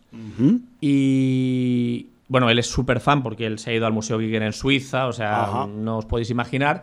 Y un saludo, Joaquín. Ese Joaquín. Y entonces, bueno, pues ya me le enseñaba ahora con el móvil, como estuvo ya el día 10, me mandó algunas fotos de la exposición, alguna instantánea. Y bueno, que está, que está bien. Que, que a ver, no es mm, como las exposiciones más grandes que ha habido en otros sitios, pero que, que, oye, para una vez que viene aquí, pues no, hay que aprovechar. No es baladí. Está claro. Y con esto ya tenemos la agenda. Ya Madre la agenda y nos, ha comido todo el programa. Bueno, eh, hasta la semana que viene. Ya hablaremos, de la, ya hablaremos de la Viuda Negra. Vamos a ver si hablamos un poco de Viuda Negra. Sí, porque además es una película que, aparte de que está de actualidad, de que ha.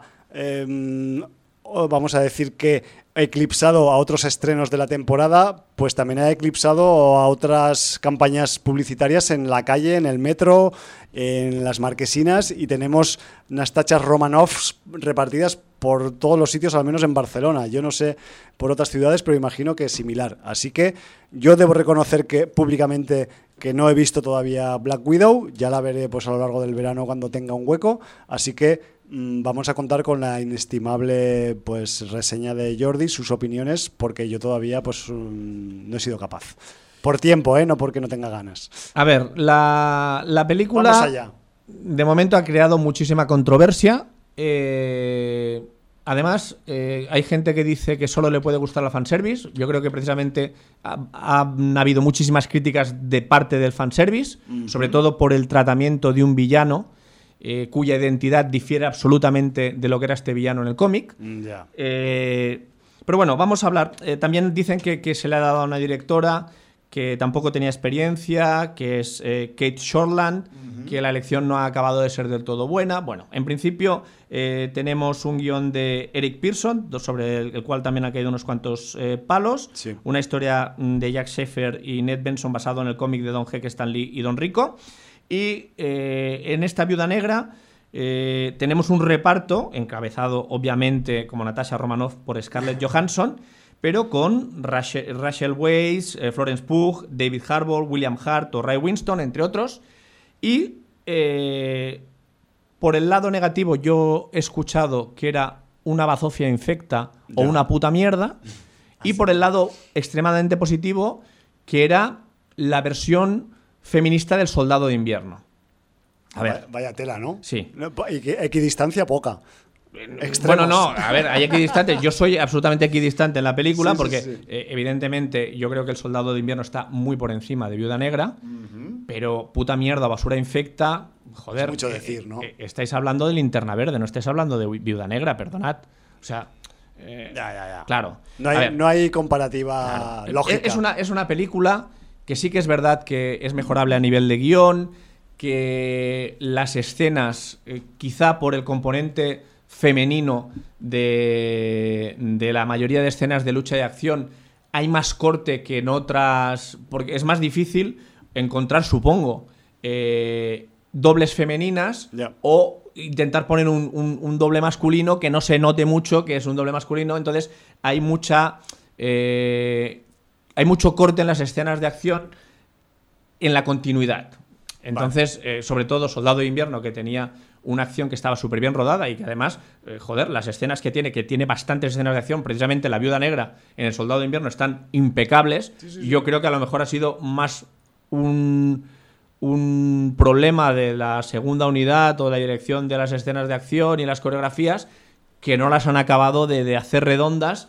Eh, y no porque no tengan buenas dobles femeninas, que hay- a mí me Ya. consta que hay dobles hay. femeninas de acción que son brutales Sí, y que sí, hacen sí. cosas que no hacen ningún hombre. O sea que en ese sentido. También, eh, claro, ha jugado la baza feminista a tope.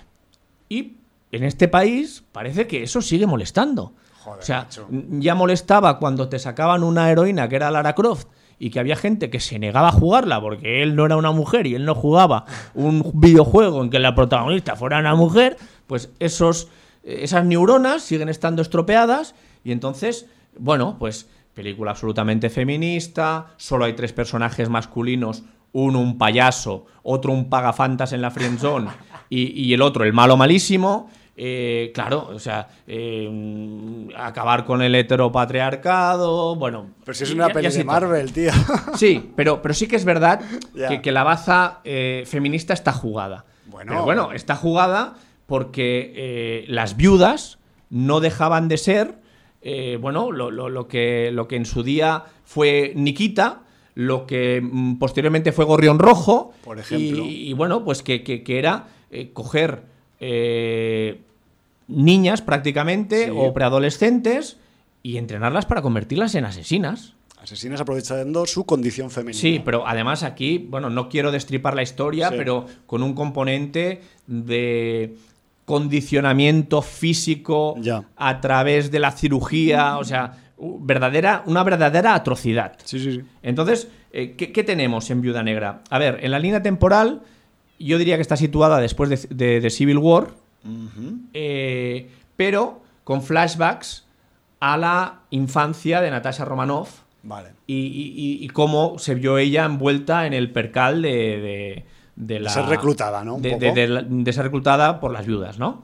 Que bueno, quien recluta no es una viuda, sino es alguien que está por encima y que luego veremos. Entonces, ah, bueno, aquí, aquí lo, que, lo que nos cuenta la historia es, eh, pues eso, saltos temporales entre el pasado de Viuda Negra y una situación actual, que aquí es donde la gente la emparenta con Soldado de Invierno, porque la película está más bien narrada como un thriller.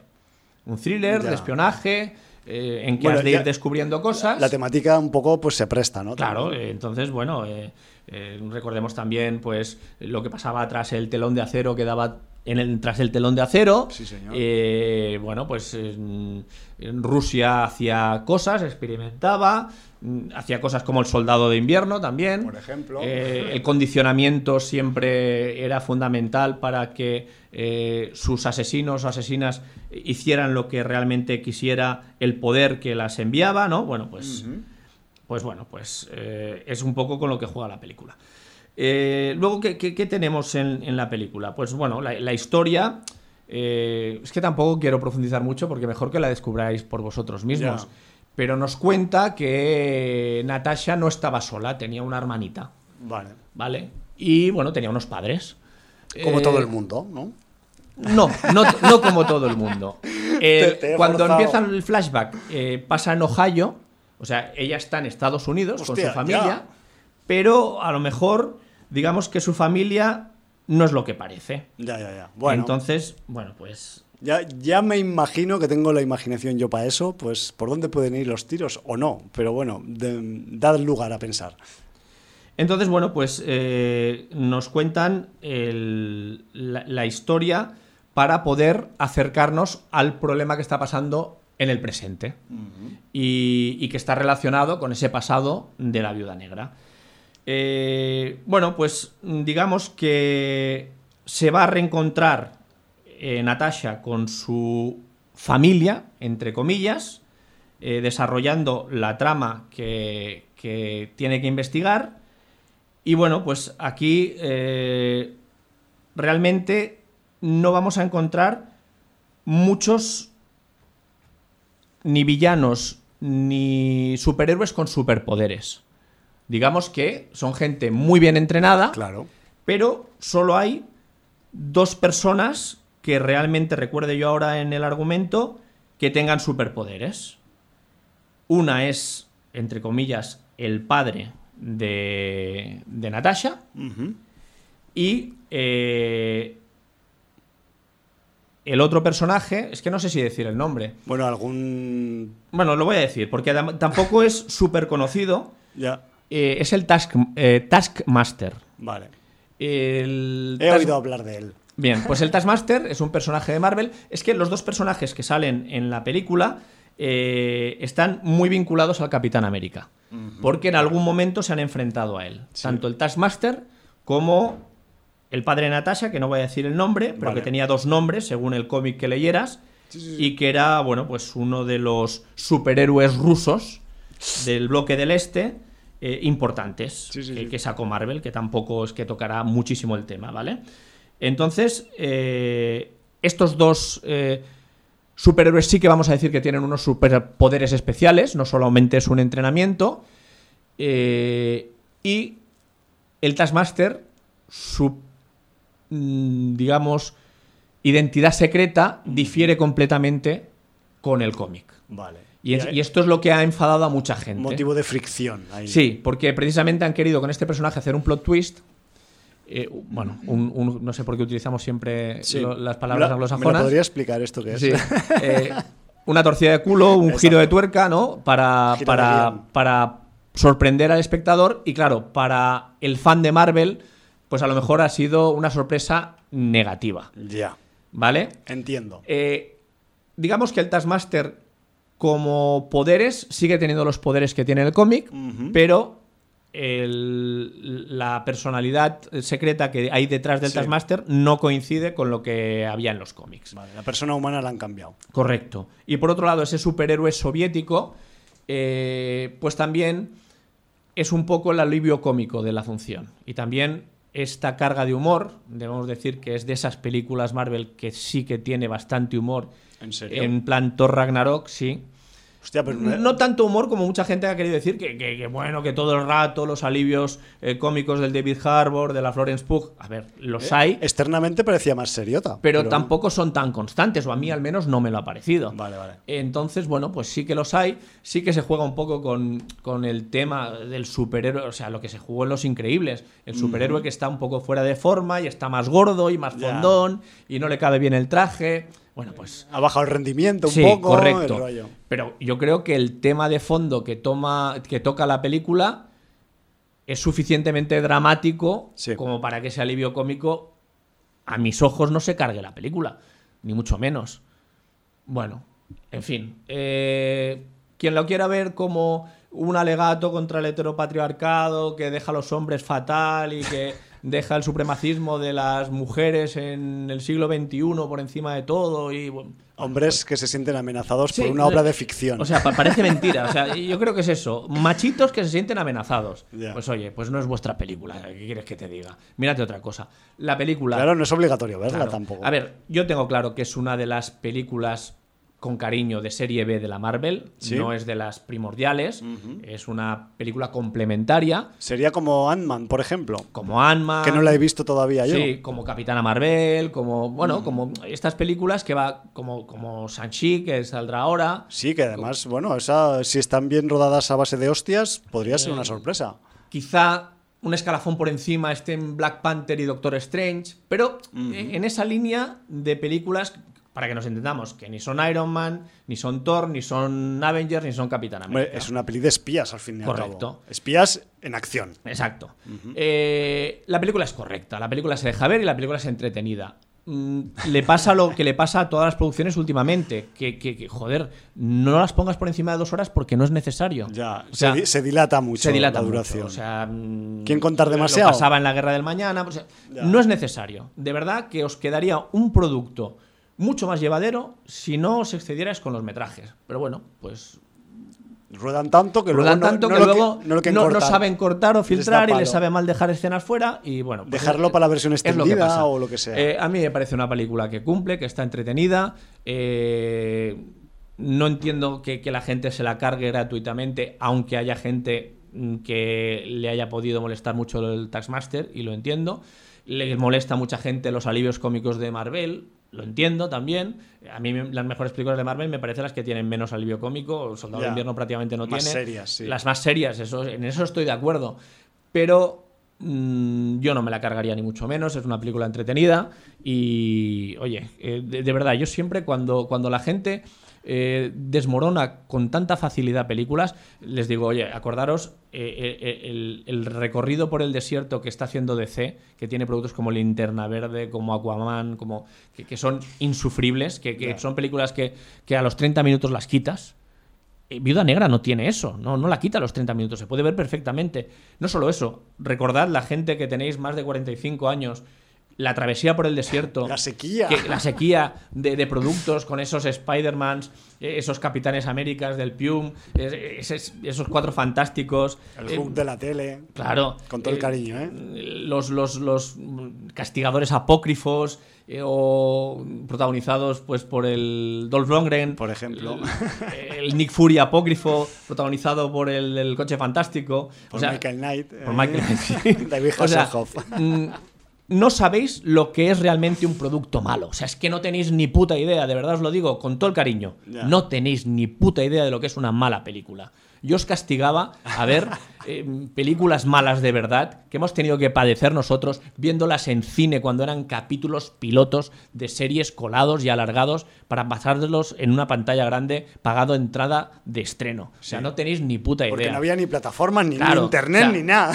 Haced el favor de, de dar gracias por tener todas las plataformas, todos los estrenos, toda la OCM, eh, todo lo nuevo que está sacando DC competente, porque DC tiene cosas infumables y cosas más competentes. De verdad, o sea, es que podéis solazaros, podéis dar gracias a- al Señor o, o si O no sois creyentes a Satán, pero de verdad, o sea, no os quejéis tanto, que es que de verdad, yo no sé. eh, ¿qué, qué- qué os pasa? Mm, Os ponen una serie, no os gusta el final y, y escribís para que la cambien. Pero a ver, ¿de qué estamos hablando? Estamos hablando de que, de- de que los creadores hacen las cosas y tú puedes consumirlas o no, te puede gustar o no. Tienes todo el derecho a despotricar y a decir el nombre del cerdo que decimos aquí si te apetece. Pero, pero de verdad, es que no sabéis lo que es un mal producto. Un mal producto es otra cosa y nosotros hemos comido mucho mal producto y nos han engañado mil veces en el videoclub y en los estrenos con películas italianas que, que vivían a la sombra. Nosotros nos estrenaron un Tiburón 3 que no era tiburón ni era nada Claro. y nos lo estrenaron en cine. O sea, y, y un alien. y un alien que no era y hemos visto cosas que no creeríais. O sea, ahora parafraseando, parafraseando a Rutger Hauer en, Sí, señor. eh, En- en Blade Runner. en Blade Runner. De verdad. eh, Nexus. Id con un espíritu lúdico al cine. No pretendáis que os den una puta obra maestra cada vez que vais al cine, porque Claro, no es así. no Obras ser. maestras las contáis con los dedos de la mano y alguno del pie. Claro. Pero ya está. Y cada O sea, uno tiene su propio y criterio. cada uno tiene su criterio, como decía Clint. Eastwood, como todo el mundo tiene su propio culo. De verdad, disfrutad de la vida, disfrutad del cine, mm, abrid el espíritu lúdico. Y bueno, si aún así con todo esto os sigue pareciendo mala, decidlo, oye, que no hay ningún problema por decir que no os ha gustado. Me parece muy bien. Pero no os, no os carguéis las cosas con la facilidad de puta mierda, basura infecta, o sea. Ya, ya, ah, ya. Que, que no cuando, sé. cuando hay tanto esfuerzo detrás y además luego cuando no es mm, real esa apreciación, ¿no? Que, que puede tener, hay unos márgenes, digamos, de, de debate, pero claro, lo, hay también una parte de realidad y de facto, en, tanto en La Vida Negra como en todas las demás mm, películas que hemos nombrado de Marvel. Y claro, aún voy más allá, porque luego está el fan irredento que pasa por taquilla para ver todas las películas de Marvel, pero cada vez que de una reniega de Marvel y dice que cada vez hacen putas piernas peores, como en Star Wars y tal. Ya, ya, ya. Entonces tú le dices, a ver, pues entonces o eres masoquista o, o algo te Corta- pasa. O sea, corta el rollo, atrévete- estás renegando de, de atrévete a las últimas seis películas que has visto de Marvel en pantalla grande y, y no te cansas de, pero sigues yendo a la siguiente. Y Por además si el día- acaso se el día del equivocan. estreno, que si la estrenan en jueves, que no sea en viernes, ¿no? Ya, ya, A ver, bueno. Para ser el primero en tuitear ahí. En fin, Bueno. eh, es una película entretenida, es una película que te da lo que esperas, yo creo que. Y, y, ojo, abrir, abrir la mente, o sea, no, no, no nos metáis con temas de feminismo, de machismo, de. Bueno, pues ya sabemos que ahora eh, hay una corriente de lo políticamente correcto, que es así, y es lo que nos ha tocado vivir. Si no podéis con esto, poneros películas de los años 70 que no tienen todas estas convenciones políticas antes de que las borren, porque mm, va- vamos a llegar a un punto, o sea, igual que digo que un extremo está muy mal, el otro también. Disco duro, porque externo, Realmente cada, cada, cada vez mm, nos la cogemos más con papel de fumar. Pues sí. Hay que Los coger- extremos son malos siempre. Hay que cogérsela con la mano, limpia, pero Exacto. la mano. Y bueno, pues, eh, oye, mm, la película es entretenida, se deja ver y, y no, no hagáis tantos ascos a todo que, que, bueno, que, que para asco, que un día nos moriremos y ya se acabará todo y Claro, entonces sí que entonces, no habrá remedio. entonces sí que tendréis asco cuando os muráis. Que, que además, cuando hablemos de la calle del terror, vamos a estar en las mismas. Ya. Eh, la calle del terror, la película 1994, también toca el tema LGBTI, la corrección política de que haya un representante de cada raza o cada etnia. eh, la corrección de que un chico negro gordito eh, sin ser agraciado físicamente también puede conquistar a la chica guapa. O sea, Por su inteligencia. o, o- o por, o- por su sentido de, de- de protegerla en situaciones difíciles.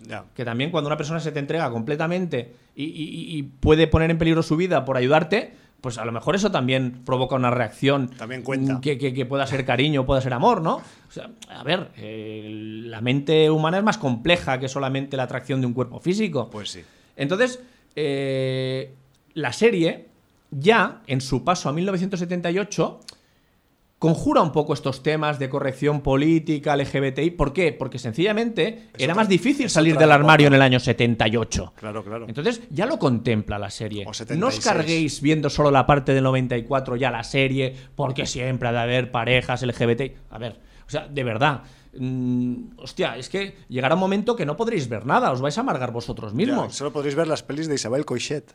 Hostia, eh, bueno, no sé, no sé, porque supongo que Isabel Cochet también meterá cosas LGBTI. También, por LGBTI, supuesto. O sea, desde el Que además principio. ahora no sé si es LGBTI Plus o no. o- o- Eso es qué. como Disney Plus, pero es Plus.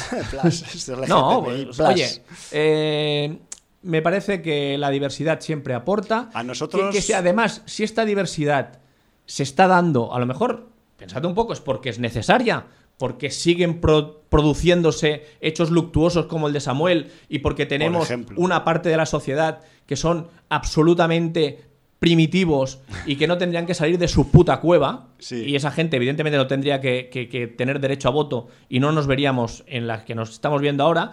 Y, y claro, es que, joder, eh, cuando una cosa se ha de reivindicar, es que cuando a mí me hace mucha gracia cuando dicen Quizás hay una realidad "Vamos- Vamos a detrás, reivindicar el día del hétero, pero, pero a ver, el día del hétero, ¿tú qué coño tienes que reivindicar Del si- si- útero. si el día del hétero es 365 días al año? Ya. Pues cuando has de reivindicar algo es Qué porque horror. estás en una situación de desprotección. Y por mucho que te parezca que no es así, es así. Claro. Entonces, bueno, pues, eh, en fin, como tampoco creo que tengamos mucha gente del tipo primitivo escuchando el programa, Bueno, y si Pues- los hay, pues y igual, si los ca- hay, pues- igual evolucionan. pues igual cogen y, y- y abren su mente y piensan, pues, pues realmente Claro. voy a intentar eh, abrirme de miras. Claro. O a lo mejor sencillamente dan carpetazo y dicen estos de sin audiencia son unos imbéciles. Bueno, y se piran. pues. lo que sí que es eh, verdad es que ahí Al fuera... enemigo que huye, puente de plata. Exacto. Y ahí fuera hay una realidad y el- quien niegue esa realidad pues está negando la fucking realidad, o sea, vive en su mundo de ficción. Y hay mucha gente, desgraciadamente, no todos los que pensamos, pero unos cuantos que viven en un mundo de ficción o viven en otra década o en otra época. Y, y los tiempos evolucionan, igual que evoluciona la ciencia, la sociedad, la biología. De hecho, eh, quizás eh, quienes no han evolucionado, quizás simplemente son residuos evolutivos que como tales acabarán muriendo sin dejar descendencia, como buenos residuos evolutivos que son. Premios Darwin. Eso. No, a ver, yo quiero decir que eh, me parece tan mal prohibir una película de James Bond de los años 60 que es súper misógena y súper machista porque está hecha en el contexto social en que está hecha, como ahora cargas una película porque es feminista de 2021 porque está hecha en el contexto social que está hecha. Eh, joder, es que es evidente. Mm, el contexto social va a marcar el cine y la televisión y, y- y todo lo que haya alrededor. Por lo tanto, oye, eh, de verdad, pensad en el contexto social que había en la obra, también en la, en la obra, en, las lecturas, en, lo que sea, en la música, en las letras, o sea, todo tiene su contexto social y, empezamos a darnos cuenta de que somos esclavos del tiempo en que vivimos. oye, de, verdad es que no nos va no nos va a valer nada y esto es Y no vamos a disfrutar. Y, cuando lo que hay que exacto, hacer no es vamos a disfrutar disfrutar. nada. O sea, yo, yo ya tengo la vida bastante complicada para mis momentos de ocio amargarme, Sí. de verdad. Así lo digo. ¿eh? Jordi, solo una cosa mm, puntual y acabamos ya con la viuda negra. Eh, yo sin haberla visto, por eso te pregunto. Mm. Eh, ahora que está a punto de acabar, que me he enterado hoy, por cierto, eh, la serie Loki. Último y- capítulo y el- hoy de Loki, y el, sí. Y el MCU sigue su marcha triunfal por su cuarta fase.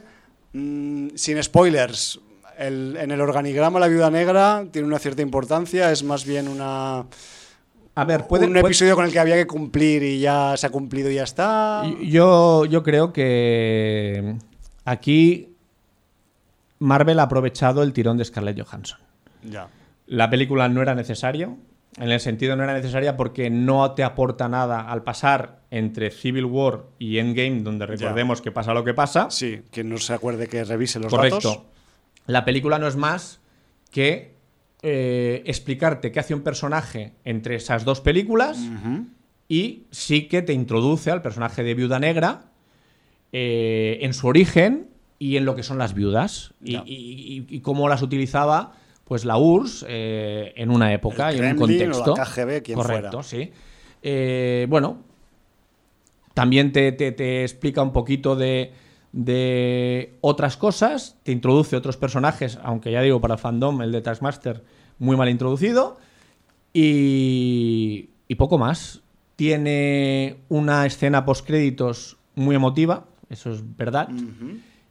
Y sí que en esa escena post-créditos, pero ya te digo, es una escena de dos o tres minutos, te dejan con un interrogante a muy mala leche. Oh. Porque te y ahí ves eh, cómo el señor Kevin Feige lo tiene todo muy pensado. Ya, ya, vaya Eh, porque un personaje que hemos visto en El Halcón y, Sol- y el Soldado de Invierno, de Falcon and the Winter Soldier, En la serie. en la serie, ¡Qué cabrón! mm, aparece en este epílogo y además aparece para sembrar la confusión y hacer que la segadora eh, afile la guadaña.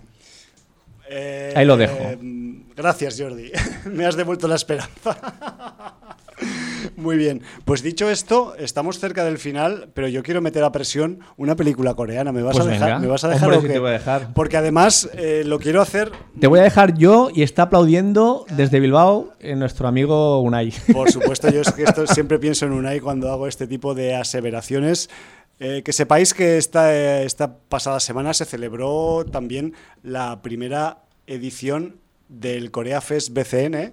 Yo por agenda, que mi agenda es muy mala en los últimos tiempos, pues no le he podido prestar demasiada atención, pero fui a una de las últimas pelis que pusieron el domingo y es una peli que me ha sorprendido, mm, o sea, no por su ejecución, sino por el alcance que tuvo en su país, en origen. Y estoy hablando de una película que se titula Stream Job, Trabajo Extremo, que es del año 2019, del director eh, Lee Byung-heon, y que esta película, en el año de su estreno, se convirtió en una película mm, taquillerísima en su país, Corea. Me refiero que este blockbuster coreano eh, que se ha visto en esta primera edición del Corea Fest fue un pelotazo de taquilla de esos de el alcance de vender 10 millones de entradas en 15 días. Estamos hablando de un país llamado Corea del Sur, ¿eh? que no estamos hablando de Estados Unidos, que son 50 países juntos.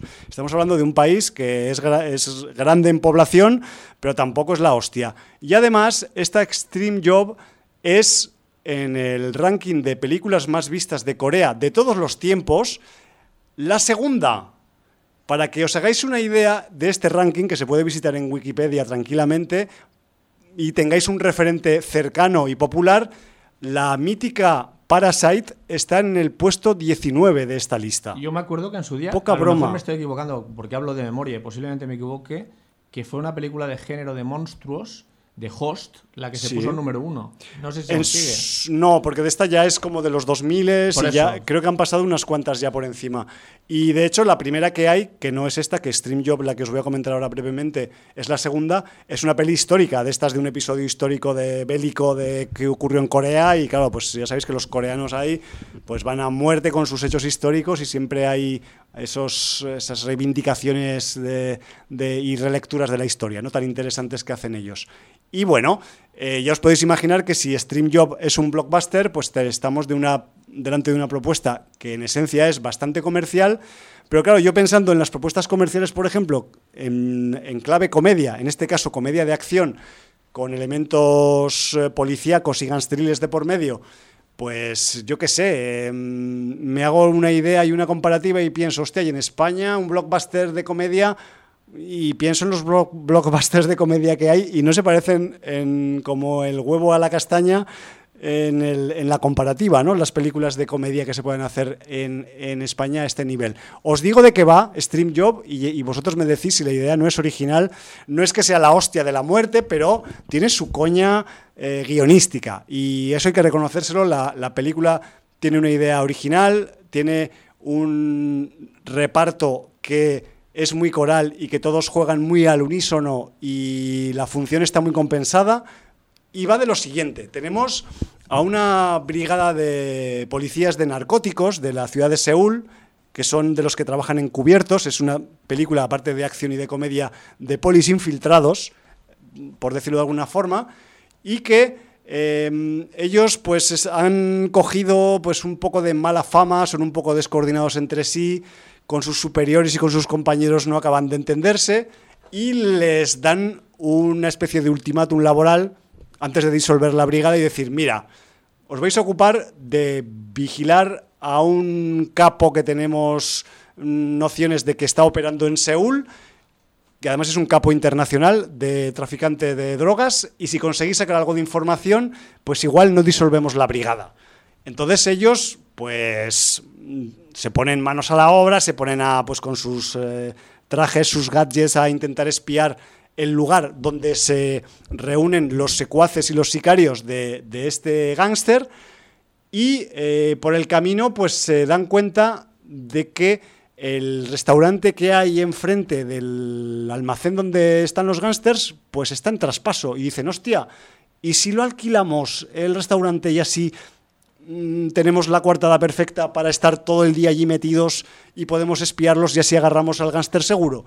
Y ni cortos ni perezosos dicen, pues venga, para adelante, eh, sacan unos dividendos económicos, agarran el restaurante en traspaso, es un restaurante de pollo frito, concretamente solo sirve pollo frito, pero está en traspaso porque no va ni Peter, o sea, no va ni Dios ahí. y claro, el problema que les viene a esta a esta brigada de policías encubiertos es que cuando eh, adquieren el local y empiezan a espiar a los gángsters desde allí, les empieza a entrar clientela, casualmente. ¿Y qué hacen? Pues, pues para disimular, vender pollo frito. Pero casualmente dentro de la brigada hay uno de los policías que se sabe una salsa de su familia muy buena y se la pone al pollo frito.